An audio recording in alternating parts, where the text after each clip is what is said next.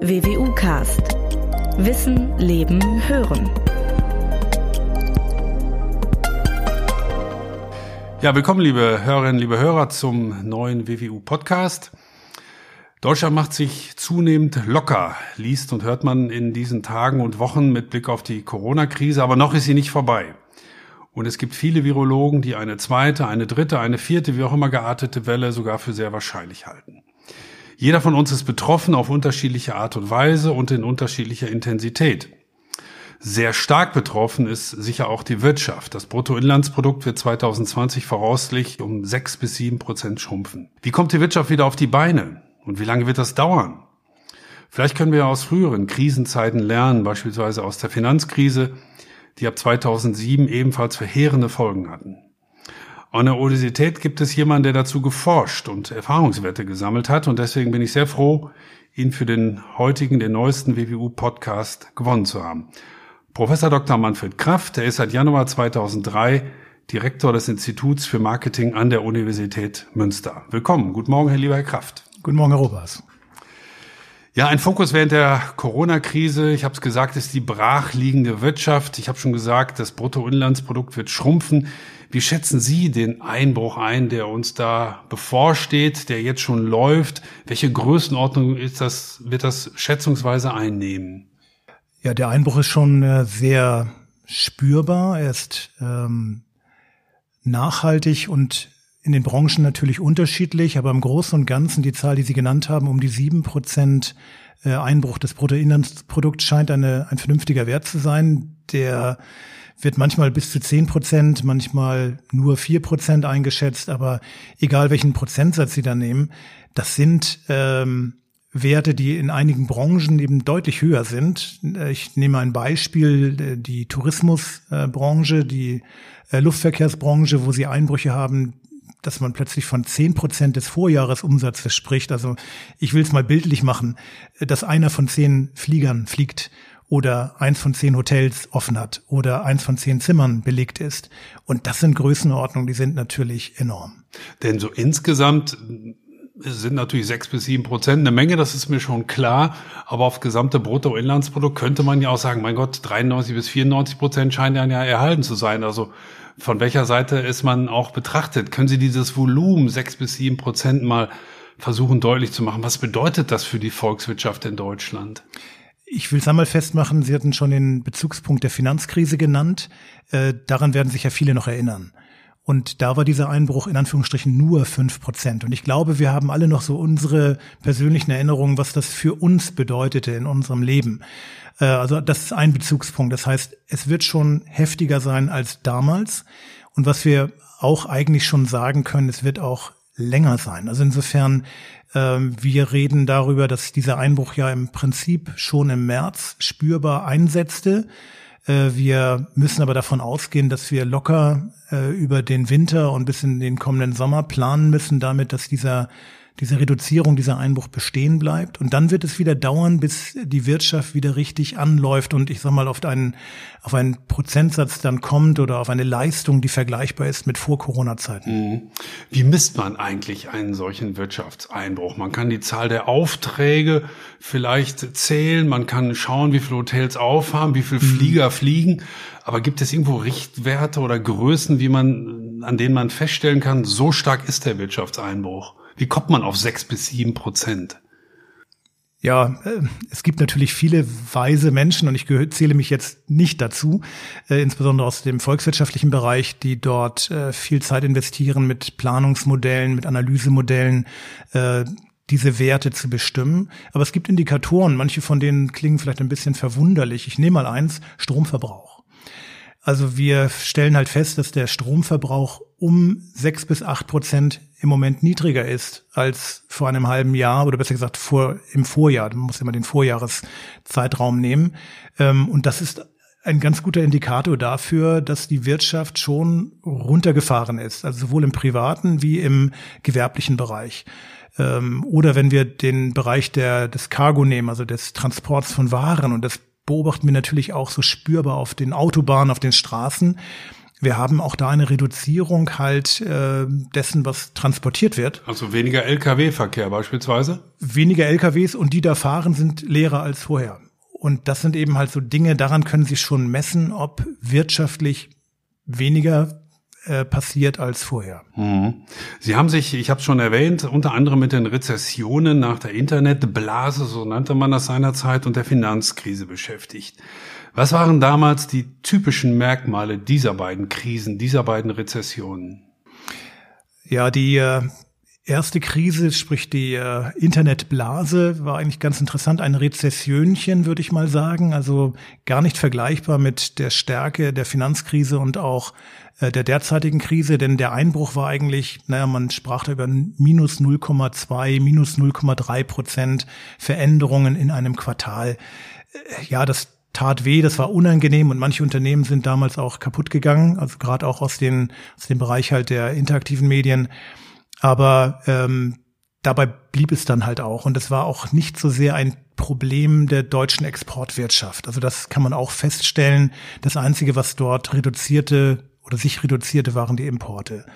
Während die Finanzkrise, die war schon viel deutlicher. Wir haben ja auch über die Prozentsätze gesprochen, so minus fünf Prozent etwa.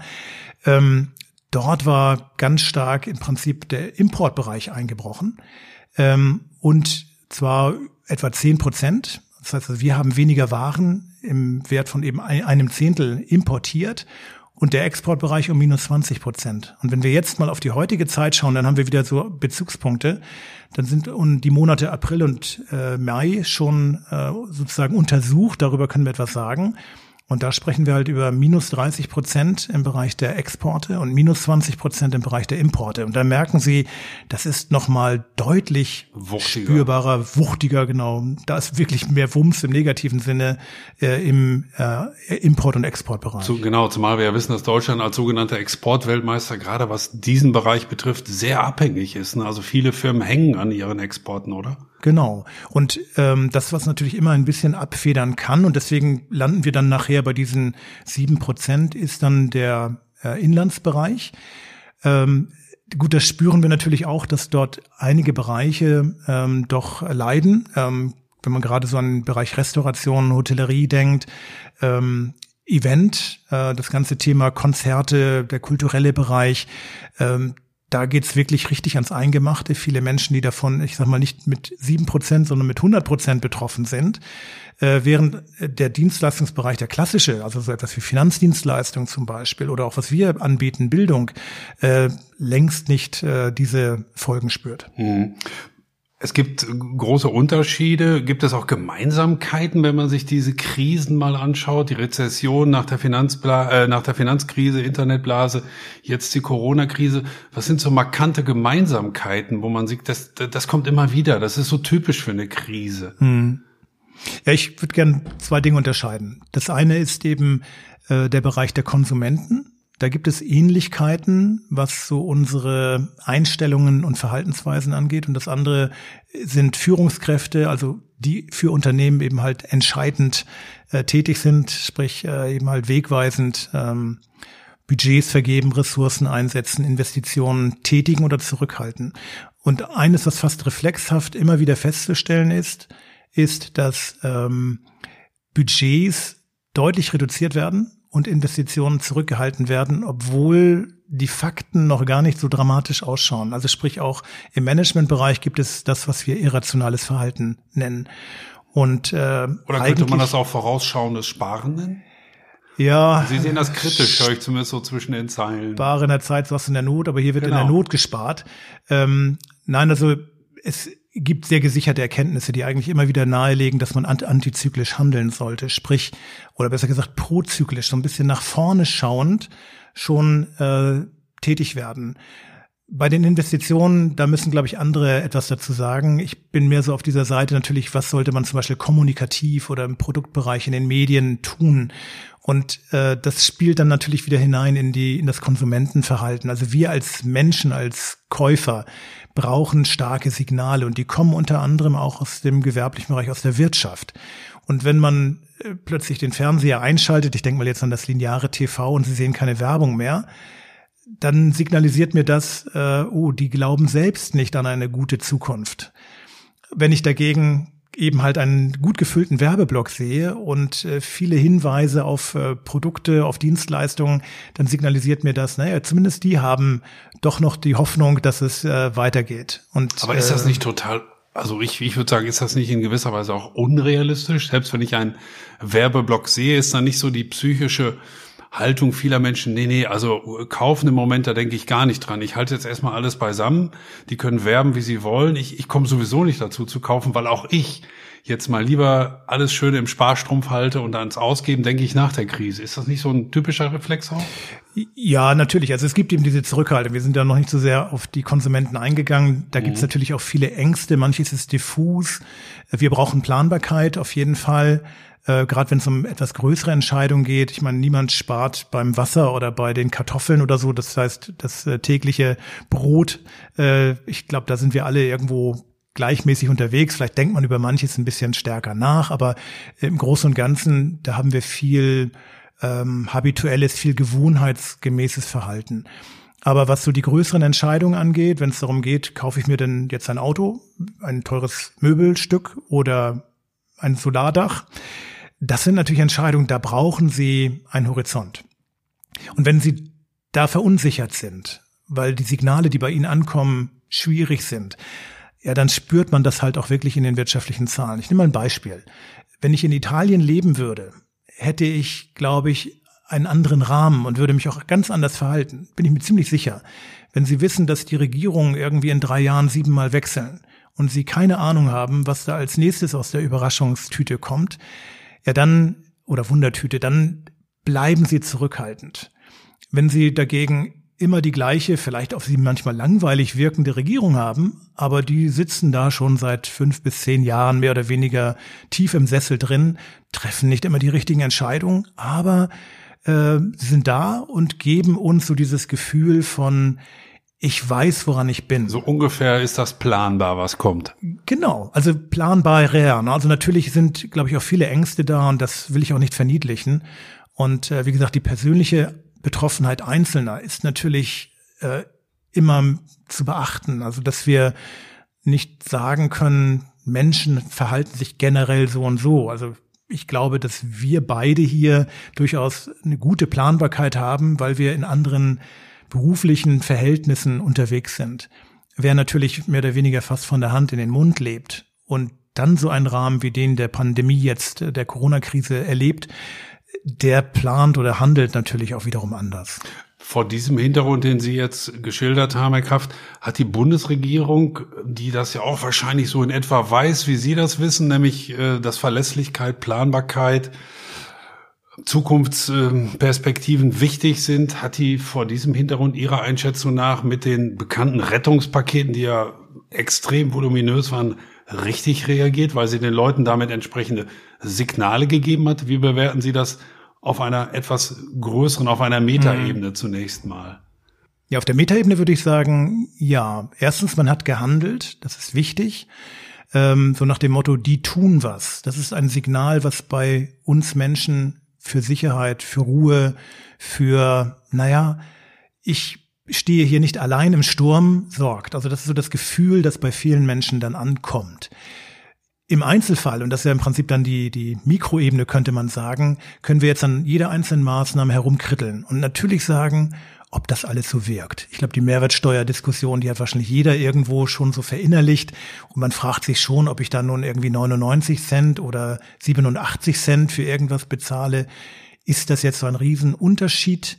Ähm, und im Großen und Ganzen würde ich sagen, wahrscheinlich nicht. Aber dass solche Signale ausgesendet werden. Wir senken mal die Steuern, wir zahlen mal einen besonderen Zuschuss für äh, größere äh, Investitionen von Privathaushalten. Kindergeld wurde entsprechend angepasst oder gibt es auch Zuschüsse? Ne? Genau, oder das, das Thema E-Mobilität, äh, Plug-in-Hybride, dass die gefördert werden. Auch da können Sie natürlich wieder diskutieren, ist das das Richtige? Ähm, wie gesagt, im Einzelfall würde ich immer sagen, naja, wahrscheinlich nicht. Aber dass man im Großen und Ganzen vieles getan hat und mit einer, ich sag mal, großen Kelle äh, tief auch hineingegriffen hat und äh, finanzielle Unterstützung bereitstellt, das sind gute Maßnahmen, weil sie erst einmal signalisieren, es geht weiter. Und das würden Sie auch als wichtiger einschätzen als das Kritteln an den Einzelmaßnahmen. Also die Metaebene, habe ich Sie so verstanden, sagt ja, das ist schon richtig, dass die Politik signalisiert, wir sind an eurer Seite, wir tun was. Gut, dann kritteln viele an der Mehrwertsteuer rum, weil sie sagen, jetzt kostet das Snickers nicht mehr 86, sondern 72 Cent. Was bringt mir das? Aber dennoch würden Sie sagen, nein, es ist trotzdem richtig, weil man muss das Gesamtpaket sehen. Habe ich Sie ja richtig verstanden? Genau, also es geht ja einmal um diese Signalsetzung und da bin ich wirklich der Ansicht und das belegen auch die Erkenntnisse, die wir aus dem Bereich der Verhaltenspsychologie haben, äh, dass das bei uns generell positiv ankommt. Natürlich muss man auch wirklich sagen, es geht hier um Beträge, die sind für uns unvorstellbar groß. Wenn Sie 750 Milliarden hören, dann muss man erstmal drüber nachdenken, was ist das denn eigentlich? Ähm, das ist natürlich unglaublich. Äh, und ich bin auch bei all denen, die natürlich sagen, wir müssen immer mit einem scharfen Blick drauf gucken, was passiert wirklich im Einzelfall, dass da nichts in dunkle Kanäle versickert und, und, und, und dass auch Maßnahmen möglichst sinnvoll sind.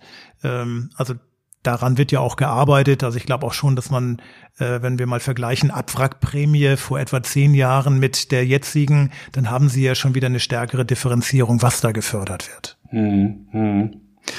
Sie haben schon einzelne Sachen angesprochen, zum Beispiel die Mehrwertsteuersenkung, in der ein bisschen rumgekrittelt wurde. Andere haben zum Beispiel vorgeschlagen, was viel sinnvoller wäre, das frage ich Sie jetzt mal als Marketingprofi, wären richtige Einkaufschecks. Gebt jedem Bürger einen Scheck über 200, 300 Euro ähm, erstens ist das auch ein Signal und zweitens kommt das direkt denen zugute, die im Moment auch leiden, nämlich den kleinen Händlern der, der Wirtschaft insgesamt. Was würden Sie von solch einem Paket halten oder von solch einer Maßnahme? Tja, als Ökonom, mehr im Sinne auch eines Volkswirts, würde ich dann natürlich schon sagen, ist das das richtige Signal, weil es natürlich zu Mitnahmeeffekten führt. Äh, die Frage ist, wollen Sie es differenzieren? Würden Sie diesen Gutschein sozusagen nach Bedürftigkeit vergeben? Da wäre ich dann schon eher bei Ihnen und würde sagen, ja, wenn es denen zugutekommt, die im Prinzip auch von einer Mehrwertsteuersenkung gar nicht viel haben, weil was bringen mir drei Prozent, wenn ich eigentlich kaum Geld habe, um äh, mir etwas zu kaufen? Ähm, da wäre ich bei Ihnen, weil es dann eben halt Signale sendet äh, an die Menschen, die wahrscheinlich auch wirklich am stärksten betroffen sind. Also sprich, die in prekären, in einfachsten Verhältnissen leben. Äh, da würden solche Maßnahmen wahrscheinlich gut greifen. Äh, wenn Sie mir diesen Scheck geben, ja, den würde ich auch verwenden. Ich bin ja nicht doof. Ähm, aber im Prinzip, ich bräuchte ihn nicht. Ähm, es führt sicherlich dazu natürlich, dass beim Handel einiges ankommt, aber dann kann man auch wieder fast drüber nachdenken, kann ich dem Handel nicht sogar direkt was überweisen? Mhm. Ähm, also das sind so die Überlegungen, die man ja anstellen kann. Äh, will ich jetzt den Händler retten oder will ich am also zuallererst den Konsumenten helfen und indirekt hilft es dann dem Handel und den Herstellern von Produkten. Ähm, darum muss ordnungspolitisch natürlich nachgedacht werden. Da würde ich dann auch sagen, müssen Sie andere Experten fragen, ob das äh, sinnvolle Maßnahmen sind. Wenn Sie mal mit Blick auf die Krisen, mit denen Sie sich gewidmet haben, die Rezession nochmal vor allem den Aspekt vor Augen führen, leiden eigentlich Geringverdiener besonders unter solchen Krisen? Denn man stellt sich so vor, naja, diejenigen, die das Geld haben oder die gut Geld haben, ja, die, die atmen einmal tief durch und sagen, ist jetzt gerade schlecht gelaufen, aber weiter geht's. Aber Geringverdiener, leiden die da besonders drunter, auch relativ gesehen, oder ist das, ist das nicht so? Ich glaube, man muss kurz und knapp festhalten, Geringverdiener erwischt es am schlimmsten. Das ist schon so. Ähm, weil die natürlich oft auch in Verhältnissen leben, ich sag mal, was Arbeitsverhältnisse, Lebensumstände angeht, die äh, direkt berührt werden von mhm. diesen Krisen. Äh, sie verlieren schneller ihren Arbeitsplatz. Die sind nicht verbeamtet. Die haben keinen äh, öffentlichen Diensttarif. Ähm, die Befristung der Verträge, die da besteht, teilweise sind das ja wirklich fast, kann man sagen, Tagelöhner. Das sind Verhältnisse, da schlägt so etwas direkt durch. Äh, während bei uns ja im Prinzip, ich sag mal so, da haben sie ja das regelmäßige Gehalt Allein das, da sind wir auch wieder bei dem Thema Planbarkeit, Sicherheit, Vertrauen in die Zukunft. Äh, wir haben ja ganz andere Signale trotzdem. Ähm, das will ich auch nicht kleinreden. Selbst wir werden ja negativ berührt, weil wir von diesen diffusen Ängsten erwischt werden, ähm, ohne dass wir es wirklich irgendwie greifbar machen könnten. Ähm, haben auch wir Ängste und entwickeln dann vielleicht Verhaltensweisen, die auch, äh, naja, für die Wirtschaft wiederum negativ sind. Ich will noch ein letztes Mal kurz auf die Finanzkrise zurückkommen. Ich erinnere mich daran, dass viele Bürger ja seinerzeit einerseits fassungslos waren, weil sie eben auch viel Geld verloren haben, andererseits eben auch fassungslos war, wie die Finanzbranche tatsächlich sich selber in diese Misere reinkatapultiert hat. Also stand ja nicht ernsthaft zur Diskussion, solche Pakete zu schnüren, wie es heute der Fall war. Auf der anderen Seite man, musste man seinerzeit ja die sogenannten systemrelevanten Banken retten. Also es, es, scheint da ja auch so unterschiedliche Pakete zu geben. Einerseits haben manche damals eben sehr kritisch drauf geschaut, dass man jetzt ausgerechnet diejenigen, die uns die Miserie beschert haben, jetzt auch noch Geld bekommen. Jetzt ist das doch was anderes, oder? Jetzt müssen wir doch praktisch jeden Geringverdiener unter die Arme greifen. Es, es geht wirklich ums Überleben von kleinen Händlern, die ohne Verschulden in diese Krise geraten sind, oder? Ja, da bin ich völlig bei Ihnen. Also die Bankenkrise oder Finanzkrise war ja im Prinzip wirklich relativ speziell in dem Sinne, dass äh, der Staat dort rettend äh, im Prinzip diese Finanzdienstleister eben halt äh, naja rausgeholt hat, über die Zeit gerettet hat. Ähm, die Wirtschaftskrise war damals aber dennoch eine breiter wirkende. Also es war ja nicht nur so, dass man sagen musste, die Banken waren davon betroffen, sondern indirekt natürlich auch andere äh, Kreise, sodass auch im Nachhinein, glaube ich, die, die Maßnahmen, die man damals ergriffen hat, ja auch zu rechtfertigen sind, ne? trotz aller Kritik, äh, die, die von verschiedensten Kreisen geäußert wurde. Heute trifft es im Prinzip wirklich ähm, einmal Menschen viel breiter und es trifft auch viele Branchen. Ähm, die ähm, Automobilbranche, nehme ich mal heraus, ähm, ist heftigst betroffen. Auch da diese Prozentsätze, die ich vorhin genannt habe, dass nur noch vielleicht zehn Prozent vom Vorjahresumsatz realisiert werden. Auch das war dort zu beobachten. Also das ging wirklich dramatisch runter und das wirkt sich dann so vielschichtig aus aufgrund der Komplexität unseres Wirtschaftssystems, dass eben halt Zulieferer und die dort Beschäftigten Kurzarbeit erleben und dann wiederum natürlich weniger Geld vorhanden ist und man weniger ausgeben kann und dann braucht's halt Impulse. Also einmal das, was ankommt, wirklich im Sinne von, da landet was auf meinem Konto oder ich sehe bei den Preisen, die ich im Geschäft sehe, Änderungen, Senkungen, Rabatte, also alles muss spürbar sein und das hilft dann im Prinzip, ähm, dass äh, Konsumenten und auch Unternehmen im Prinzip äh, gerettet werden. Aber es ist eben schon von der Tragweite her ein, ein deutlich anderes Ding, nenne ich mal, die Corona-Krise als Wirtschaftskrise, als eben das, was wir vor zehn Jahren hatten. Wirklich, es geht tiefer rein und es wird wahrscheinlich, höchstwahrscheinlich viel länger anhalten. Länger andauern, ja. Ähm, ich will auch aber eine, in Anführungsstrichen, Kleinigkeit, die zumindest Deutschland und, und auch angrenzende Länder ein paar Tage oder vielleicht sogar ein, zwei Wochen, ich erinnere mich nicht genau, beschäftigt hat. Ähm, vom heutigen Standpunkt aus gesehen klingt es schon fast kurios, aber es gab mal tatsächlich ein paar Tage der sogenannten Toilettenpapierkrise wo die Leute Toilettenpapier gekauft haben, bis es halt nichts mehr gab. Ist das so eine, für eine Krise auch so eine psychologisch typische Überreaktion oder wie erklären Sie denn? Es war ja kein Virus, der auf den Magen-Darm geschlagen hat. es bestand also überhaupt kein Grund, Toilettenpapier ja. zu kaufen.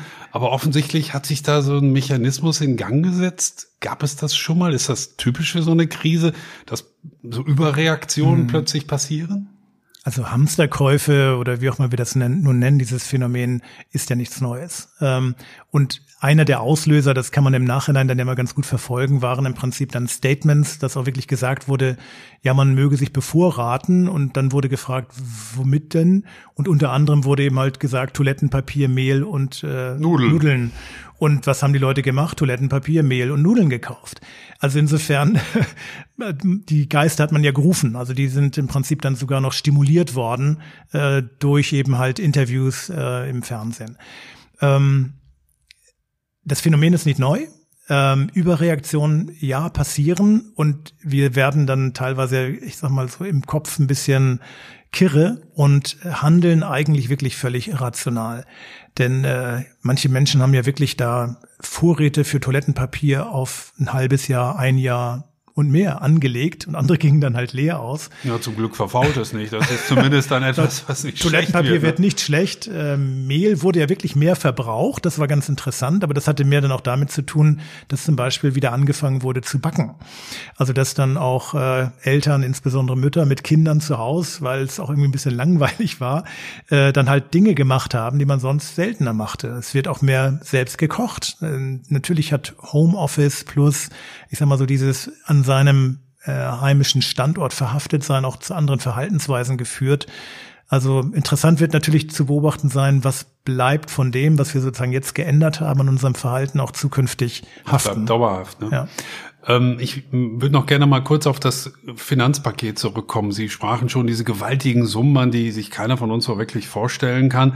Sie sind kein Volkswirt. Dennoch würde mich Ihre Meinung da mal zu interessieren als Marketing-Experte. Wir reden jetzt über eine massive Verschuldung der Bundesrepublik oder auch der Europäischen Union. Ähm, und ich kann mich noch gut daran erinnern, wahrscheinlich auch viele Zuhörer, dass es immer hieß, nee, Schulden, das ist, das ist nicht so günstig. Auf europäischer Ebene gibt es diese 60-Prozent-Regel. Äh, alles darüber hinaus ist schlecht. Der Bundesfinanzminister war stolz wie Oscar, als es darum ging, endlich haben, machen wir keine Schulden mehr, die sogenannte schwarze Null stand. Jetzt heißt es plötzlich, nee, nee, das mit den Schulden ist überhaupt kein Problem. Man muss nur wissen, wohin. Und jetzt ist es ja sinnvoll. Kurzum die Frage an Sie, gibt es auch für Sie gute und schlechte Schulden? Also ja, ich glaube also einerseits natürlich, wenn wir äh, sozusagen Schulden machen, Kredite aufnehmen, aber sozusagen Gegenwert, etwas in die Waagschale schaffen, ähm, was sich eben halt positiv auswirkt, dann sind das gute Schulden. Ich will mal eins nennen. Also wenn äh, diese Krise dazu führen würde, dass wirklich unser Leben völlig an die Wand fährt, dann würde ich sagen, dann muss die Politik, also ich verwende wirklich einen sehr schwammigen Begriff, die muss handeln und im Prinzip versuchen, und sei es eben halt sozusagen auch zu Lasten der Zukunft, zu Lasten von Kinder- und Elterngenerationen, generell das Leben am Laufen zu halten. Ähm, wie gesagt, immer mit, mit Maß natürlich, wobei uns wahrscheinlich wirklich das Gefühl so ein bisschen dafür verloren geht, ist das noch Maß? Also ist das Maß voll? Und ähm, das muss ich auch wirklich gestehen, ist schwer einzuschätzen, aber im Grunde genommen meine ich, also selbst dieses große wuchtige Paket mit Wumms, wie wir ja schon oft gehört haben, ist im Moment angemessen, weil wir wirklich vor einer Krise oder in einer Krise stecken, die durchaus uns so ein bisschen den Atem rauben kann. Und wir profitieren ja im Moment auch alle von den niedrigen Zinsen. Das heißt, diejenigen, die im Moment Geld aufnehmen, haben das große Glück, dass sie in einer Zeit Geld aufnehmen müssen, wo die Zinsen entsprechend niedrig sind. Das spielt ja Politik oder müsst ihr doch eigentlich in die Karten spielen, oder? Ja, gut, Geld ist im Moment fast kostenlos, könnte man wirklich so sagen.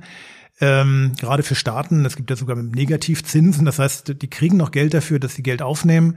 Das ist natürlich schon sehr merkwürdig und widerspricht eigentlich allem, was so in der traditionellen äh, Wirtschaftswissenschaft eigentlich sonst gelehrt wird. Also alles hat seinen Preis und hier das Geld aber nicht. Ähm, und natürlich, wenn man jetzt Schulden aufnimmt, im Prinzip für nichts, für lau, dann äh, ist das weniger schlimm, als wenn wir jetzt eine Hochzinsphase hätten und dann über diese Beträge sprechen und dann vielleicht einen Zinssatz haben, was wir ja schon mal hatten, wo es wirklich an die zehn Prozent geht. Ähm, also das ist eben halt der große Vorteil im Moment. Aber Ähm, keiner weiß, wie lange es andauert. Was ist in fünf Jahren, wenn wir die Schulden ja immer noch auf dem Buckel haben, Genau. aber möglicherweise die Zinsen bis dahin gestiegen sind? Also ein Restrisiko für die Zukunft besteht doch, oder nicht? Und rückführen müssen sie natürlich Kredite auch irgendwie. Ne? Das ist natürlich auch immer noch so ein Thema. Ähm, und wann findet das statt? Wahrscheinlich denkt man jetzt erstmal drüber nach, erstmal sozusagen die Kuh vom Eis bekommen und dann versuchen natürlich auch ein bisschen mittel- und langfristig auch wieder an die Themen ranzugehen. Aber das, was jetzt im Moment geschieht, ist ja so mit ganz viel Gewalt, sozusagen fast Brachialgewalt, werden eben halt äh, Riesensummen freigemacht. Ähm, und man hofft darauf, dass das eben halt ein dermaßen starker Impuls ist, dass er im Prinzip wirklich hilft, durch diese Krise zu kommen und natürlich auch den stotternden Motor, so will ich ihn mal nennen, äh, der Wirtschaft wieder zum Laufen zu bringen. Aber zurückkehren auf die Frage, gibt es gute Schulden? Ja. Die gibt es durchaus. Jetzt wissen wir alle noch nicht, wie viele Wellen uns möglicherweise noch erwischen in dieser Corona-Krise, bis dann hoffentlich irgendwann mal ein Impfstoff da ist, der uns vor weiteren Wellen schützt. Aber es kann uns durchaus noch ähm, einiges ins, ins Haus stehen. Ähm, das ist jetzt schwer abzuschätzen, wie wahrscheinlich das ist. Aber man kann zumindest vielleicht mal abschätzen, da würde ich Sie darum bitten, wenn uns nochmal eine zweite Welle dieser Wucht erreichen würde, was würde das bedeuten, auch mit Blick auf die Wirtschaft? Denn die Krisen, die Rezession, mit denen Sie sich beschäftigt haben, so habe ich es zumindest in Erinnerung, da hatte man eine Krise, eine dicke Delle, da war man durch und gut war's. Mhm. Wenn wir jetzt aber noch ein zweite Mal so einen richtigen Schlag vor den Bug bekommen würden, wie schätzen Sie das ein? Was würde das mit der Wirtschaft möglicherweise, äh, was würde das für die Wirtschaft bedeuten? Ja, also ich hoffe, ich bin nicht zu sehr mit der Stange im Nebel unterwegs. Ähm, ich gehe aber davon aus eben halt, dass wirklich äh, eine zweite Welle, die ja durchaus im Winter, der uns ja noch vor der Tür steht, erwischen kann, könnte schon wirklich heftige äh, Auswirkungen haben. Ich ähm, will nur ähm, am Rande erwähnen, wir haben zum Beispiel auch noch einen Stau von Arbeitslosigkeit, der noch gar nicht spürbar ist, weil wir durch die Kurzarbeitergeldregelung zurzeit Millionen von Menschen haben, die noch gar nicht geführt werden als arbeitslos, aber irgendwann laufen diese Mittel aus. Das heißt, das könnte dann wirklich durchschlagen und man wirklich sagen muss dann, diese Mittel sind zeitlich begrenzt und irgendwann sind die Menschen eben das, was sie wirklich eigentlich jetzt schon sind, nämlich richtig arbeitslos. Dann haben wir eine Insolvenz, einen Insolvenzrückstau im Moment. Ähm, also sprich, viele Unternehmen, die im Moment eigentlich noch so geführt werden, als würden sie noch bestehen, sind eigentlich schon am Rande ähm, des Bankrotts. Und ähm, auch da kann es eben halt Effekte geben, dass man wirklich sagen muss, eventuell haben die den Atem nicht mehr äh, für so einen äh, zweiten, für diese zweite Welle, den zweiten Schlag vom Bug.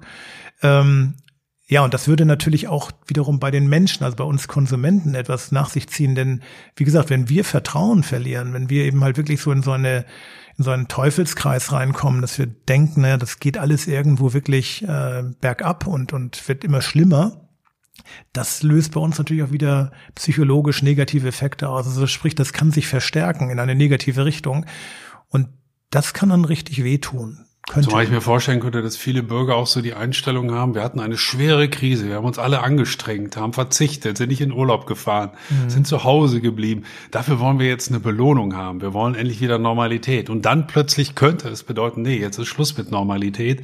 Jetzt müsst ihr alle wieder schön zurück in die Wohnung und äh, das Leben wieder auf Null oder auf fast Null zurückfahren. Also auch das stelle ich mir, würde ich mir psychologisch extrem schwer vorstellen. Die Leute da entsprechend wieder, ja, auch entsprechend zu kasernieren, mehr oder weniger. Ne? Ja, die Frage ist ja genau, ist diese Bereitschaft überhaupt noch da? Also geht man noch mit? Und wir merken ja jetzt schon, Sie haben von, von den Lockerungen gesprochen, äh, die ja bei manchem auch zu wirklich Nachlässigkeit äh, führen, beziehungsweise auch man bringt andere in Gefahr. Das ist einfach so. Dieser berühmte Mund-Nasenschutz ist ja nicht nur sozusagen der Schutz äh, für uns selbst, sondern auch für andere. Ähm, und da gibt's eben halt diese mangelnde Besonnenheit, äh, die sich schon so ein bisschen breit macht. Ähm, ich sage aber mal auch die, Ante die, die gegenteilige Richtung, dass man hysterisch wird, ist sicherlich auch unangemessen. Ich denke, dafür, davor sollte man auch halt warnen, dass die Menschen kaum noch aus dem Bett rauskommen, weil man könnte ja krank werden. Und dann wird man es natürlich auch, weil man ja nicht mal mehr mhm. aus dem Bett kommt, kein Tageslicht sieht, keine frische Luft bekommt.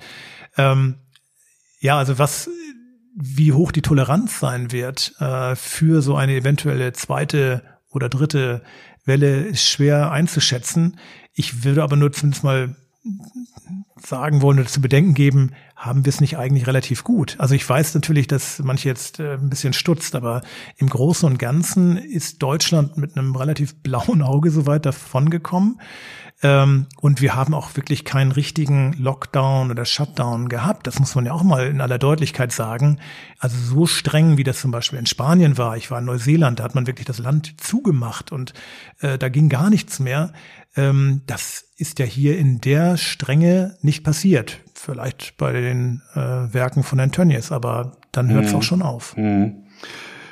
Ähm, so ein bisschen stochern wir im Nebel, das, das liegt in der Natur der Sache, das ist völlig klar. Hm, aber dennoch wollen wir es mal versuchen. Wie lange wird es Ihrer Einschätzung nach dauern, bis die Wirtschaft richtig wieder auf die Beine gekommen ist? Wir sind jetzt ähm, vielleicht in einem in einer Phase, wo es langsam wieder aufwärts geht. Wir wissen nicht, ob es noch eine Welle gibt oder nicht, aber gehen wir mal vom heutigen Stand aus. Es ist ein Impfstoff da, irgendwann, vielleicht nächstes Jahr. Wie lange wird das dann noch dauern? Reden wir da über Wochen, Monate oder über Jahre, bis wir sagen, total normal? Meine Einschätzung ist, wir müssen mindestens von einem Jahr ausgehen, mindestens. Ab Impfstoff Nein, also ne? jetzt von erstmal von heute von angerechnet. Heute. Okay. Ich habe jetzt einfach mal so die optimistische Annahme im Kopf, naja, der Impfstoff, auch äh, medikamentöse äh, Maßnahmen könnten irgendwo zu Beginn des kommenden Jahres zur Verfügung stehen. Und dann müssen Sie immer noch rechnen, dass typischerweise Rezessionen der Schwere, wie wir sie jetzt haben, mindestens eigentlich ein halbes Jahr noch nachwirken, also bis dann wieder, ich sag mal, plus minus null erreicht wird.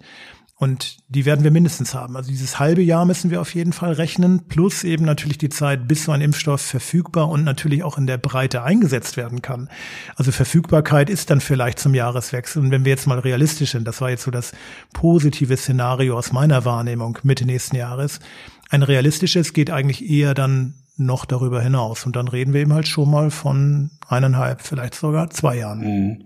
Gibt es Ihrer Einschätzung nach oder wird es möglicherweise Segmente geben, Wirtschaftsbereiche, die schneller als andere auf die Beine kommen, die erfahrungsgemäß einfach zügiger sind, sich angepasst haben, vielleicht auch ein bisschen mehr Glück haben?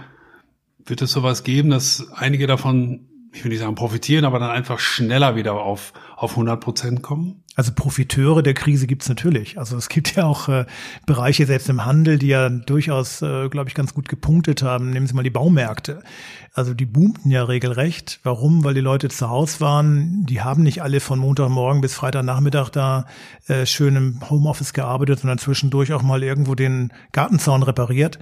Und da lief ja richtig äh, gut Umsatz auch. Ähm, zweites Beispiel, was wir hier in Münster, glaube ich, auch äh, nachvollziehen können, der Fahrradbereich, äh, der eigentlich, und zwar nicht nur in Münster, sondern bundesweit durchaus gewonnen hat. Also es wurde noch nie so viel in Fahrräder investiert wie jetzt.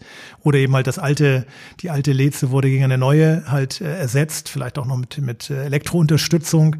Ähm, also da sind unmittelbar positive Wirkungen. Und was eben halt auch schon spürbar ist aus meiner Sicht, der, der Lebensmitteleinzelhandel hat nicht so viel verloren, wie man vielleicht denkt. Warum? Ja gut, weil wir essen und trinken wie vorher. Vielleicht sogar noch einen Tick mehr zu Hause als im Restaurant. Die Bereiche, da wird es halt ein bisschen dauern, weil wir durch Hygiene, Abstandregeln und so weiter und so dieses Gefühl auch von fehlendem Ambiente, äh, glaube ich, doch ein bisschen zurückhaltender sind, äh, da wieder auf Normalität zu gehen. Also da wird es sicherlich Nachwirkungen geben, bis da wieder äh, der Stand normal Null sozusagen mhm. erreicht wird. Unsere Marktwirtschaft lebt ja nicht zuletzt auch vom Wettbewerb äh, der auch die Preise entsprechend regelt. In einer solchen Krise gibt es da überhaupt Wettbewerb? Und einen stärkeren oder einen schwächeren? Also war der Wettbewerb beispielsweise bei den Baumärkten sogar stärker in der Krise, während er jetzt wieder normal ist und bei den Fahrradhändlern auch, während es bei den anderen Restaurants beispielsweise überhaupt keinen Wettbewerb gab? Oder ist das in so einer Krise praktisch diese Gesetzmäßigkeiten sind die vollkommen ausgeschaltet?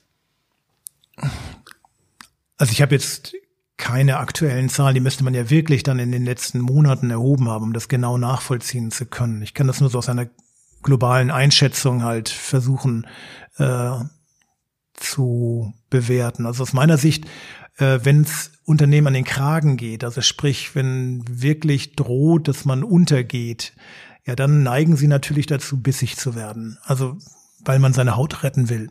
Also wie so ein Hund, der irgendwie gebissen wurde, dann werden sie selbst eben bissig.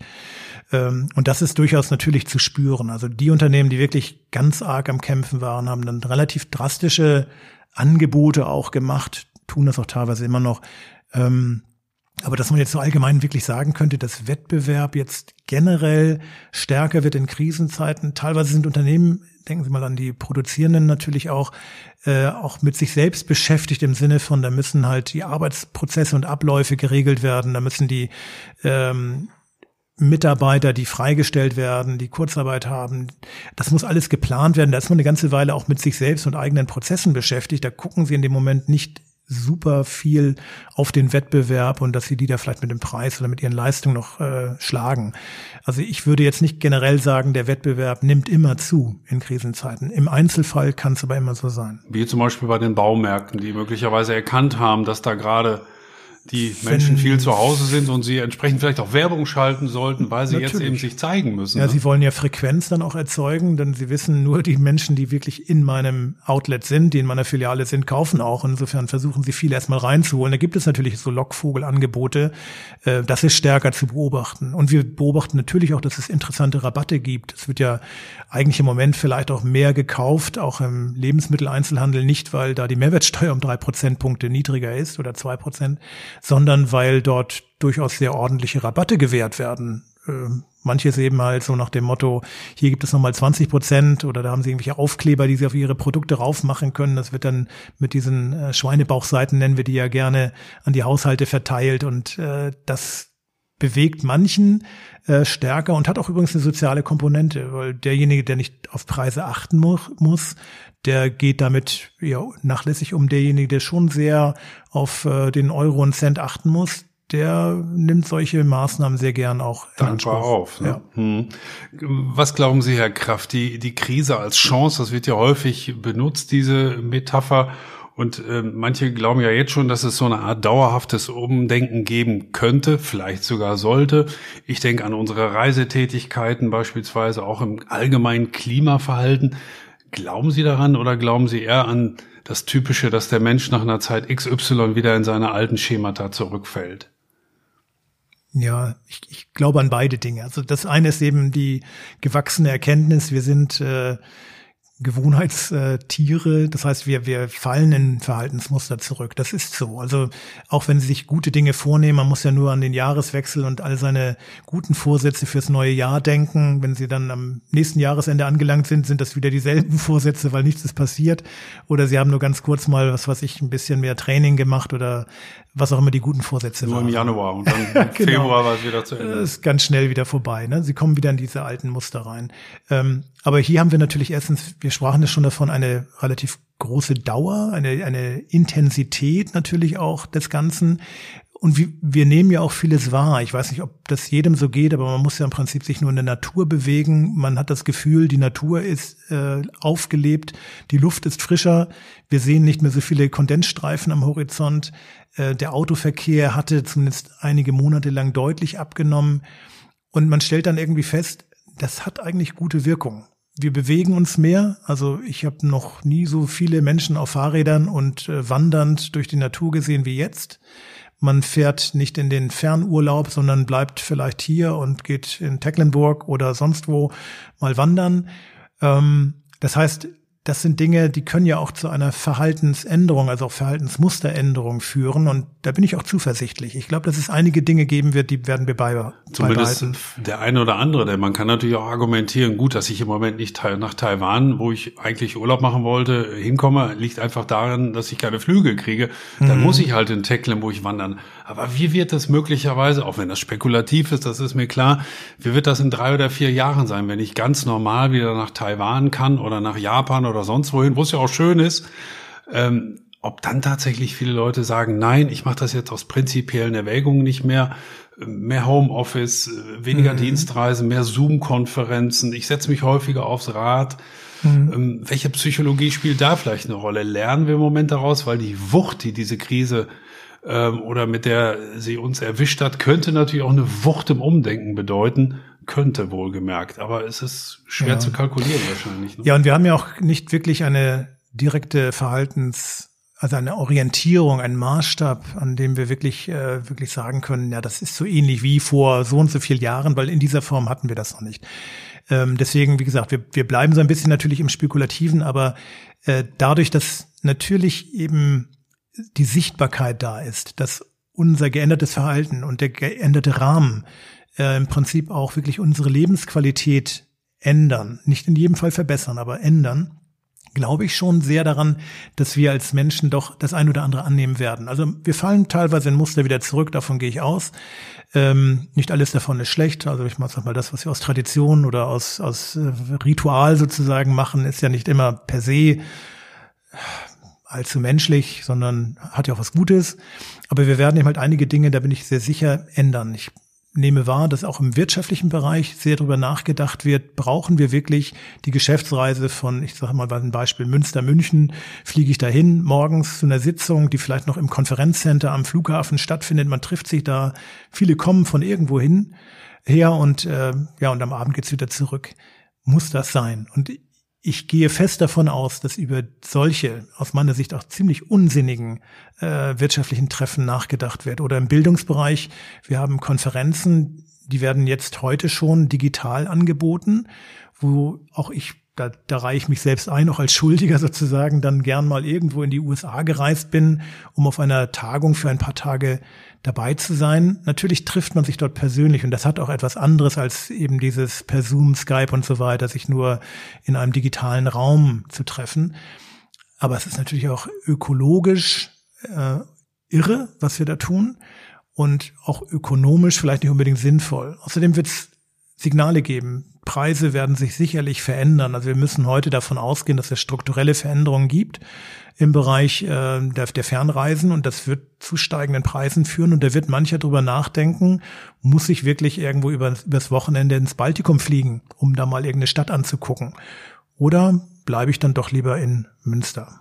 Klar, bei den Flugreisen war es ja in den letzten Jahren so, dass es dramatische Preis Senkungen gab und deswegen mhm. natürlich mittlerweile ein Wochenende im Baltikum von Münster aus gesehen günstiger war als eine Bahnreise nach Berlin beispielsweise, ja. nicht? Also da gab es ja auch zum Teil, na, sagen wir mal, fragwürdige Entwicklungen, ja. nicht? Die Frage ist halt, ob das dauerhaft jetzt so bleiben wird. Denn das, was Sie sagen, keine Konferenz mehr vielleicht für einen Tag in München oder so, für die Lufthansa ist das wahrscheinlich ein schlechtes Szenario, was Sie da gerade aufgezeichnet haben. Also auch da wird es dann Gewinner und Verlierer geben. Vielleicht profitiert die Umwelt davon, davon mhm. haben wir alle etwas etwas. Aber Fluggesellschaften wie Lufthansa, Air France oder wer auch immer, die werden natürlich dann möglicherweise dauerhaft auch Einbußen haben. Die Lufthansa, wenn ich das richtig verstanden habe, muss ja ganze Flotten einmotten, wie zum Beispiel ja. den A380. Also es ja. wird auch Verlierer geben dabei, oder? Garantiert, genau. Also die Frage ist natürlich, ist es wirklich Verlust? Natürlich im Einzelfall für ein Unternehmen und für die dort Beschäftigten ja. Die Frage ist natürlich, wenn man das so ein bisschen wie so eine Art Sozial- oder Öko-Bilanz dann sieht, äh, ist vielleicht äh, die Summe des Ganzen sogar nicht nur eine schwarze Null, sondern ein positiver, eine, eine positive Entwicklung. Wir können dann ja darüber nachdenken, was kann man denn zukünftig Gutes machen? Da bin ich wieder bei Ihrem Gedanken mit Krise, Chance, das ist irgendwie fast in einem Atemzug zu sehen. Es bietet eben halt wirklich so diese Möglichkeit nachzudenken. Und wenn ich nochmal dieses konkrete Beispiel nehme, man kann ja oder konnte früher vom FMO nach Frankfurt fliegen. Das ist ein Flug, der hat manchmal nur 20, 30 Minuten gedauert. Was für ein Wahnsinn. Ähm, denn äh, wenn Sie dann noch bedenken, bis ich am Flughafen hier bin und dann von Flughafen Frankfurt vielleicht in die Stadt Frankfurt, wenn ich dorthin muss, da brauchen Sie fast wieder anderthalb, zwei Stunden. Da können Sie auch wirklich gut mit der Bahn direkt vom Münsteraner Bahnhof äh, dorthin fahren. Das dauert drei Stunden, haben Sie eigentlich nicht viel gewonnen oder verloren. Und ökologisch, glaube ich, ist es keine Frage, was eigentlich die bessere Entscheidung wäre. Und wahrscheinlich wird es diese Verbindung, davon gehe ich jetzt mal so spekulativ aus, mhm. zukünftig nicht mehr geben.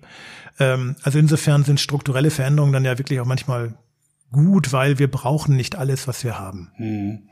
Letzte Frage, Herr Kraft, haben wir mit Blick auf das, was die Politik jetzt beschlossen hat, was ja gerade in der Umsetzung ist, ähm, haben wir Grund, optimistisch zu sein, weil wir, wie Sie schon gesagt haben, eigentlich ganz gut mit dem blauen Auge aus dieser Krise herausgekommen sind. Wir wissen noch nicht, wie es weitergeht. Das äh, müssen wir immer natürlich im Hinterkopf behalten. Aber so ganz grob haben wir Grund dazu zu sagen, nein, wir können optimistisch nach vorne schauen. Deutschland wird da schon einigermaßen und vielleicht nicht nur wir alleine, sondern Europa und vielleicht sogar noch mehr ganz gut dabei ähm, aus dieser Krise herauskommen und vielleicht sogar manches dazugelernt haben. Also persönlich bin ich zuversichtlich, obwohl ich natürlich durchaus auch eben so ein bisschen schaue auf Entwicklungen im Einzelfall. Aber im Großen und Ganzen denke ich, wie Sie schon sagen, wir haben einmal äh, gezeigt in der bisherigen Phase, äh, wir haben eine relativ disziplinierte Bevölkerung, auch wieder mit einzelnen Ausnahmen, aber im Großen und Ganzen. Äh, wir haben auch glaube ich, Infrastrukturen. Wir haben natürlich auch ein, ein Bildungssystem und ähm, Fachkräfte. Ähm, wir haben Ingenieurswissenschaften, die wirklich immer noch äh, vorneweg mit dabei sind international. Also viele Bereiche. Wir haben auch eine politische Stabilität und ich hoffe, dass die auch bestehen bleibt, denn das ist für uns ein Garant, so eine, eine Basis, mit der man wirklich gut leben und arbeiten kann. Ähm, wir müssen nur halt eben Vorsicht walten lassen. Ich glaube, da liegt so diese große Gefahr. Man tendiert ja schon dazu, naja, es, es geht uns ganz gut, wir sind bisher ganz gut zurechtgekommen. Das wird schon von alleine irgendwie funktionieren. Da muss man sagen, nein. Also es braucht wirklich Disziplin. Ähm, wir können aber wirklich auch durch eine möglicherweise kommende äh, zweite ähm, Welle und Herausforderung durchkommen. Und ich bin da wirklich guter Dinge und ich glaube, wir werden auch lernen. Wir werden gelernt haben. Ähm, wie viel im Einzelfall hängen bleibt, das ist dann eine persönliche Entscheidung. Aber wie gesagt, im Großen und Ganzen bin ich guter Dinge. Man kann ja sagen, wir haben ja sogar die schwarze Pest als Menschheit überlebt. Und da sind wir nicht, also noch nicht auf jeden Fall. Äh, und insofern glaube ich daran, dass die Menschheit in der Lage ist, auch mit dieser schweren Krise gut zurechtzukommen. Ja, das war ein interessanter Einblick in die Krisen der Vergangenheit, die uns Herr Kraft hier geboten hat und in die aktuelle Corona-Krise, aus der zumindest ich gelernt habe, dass sie eine gravierende Wucht hatte, wie wir alle individuell ja auch spüren konnten. Ähm, dass es vielleicht gut ist, jetzt ein bisschen preußische Disziplin zu zeigen, damit wir auch gut durch diese Krise durchkommen. Wir haben jedenfalls Grund, das ist Ihre Einschätzung, optimistisch zu sein und das ist doch schönes Schlusswort. Ich danke Ihnen sehr für dieses Gespräch, Herr Kraft. Sehr gerne, Herr Robers.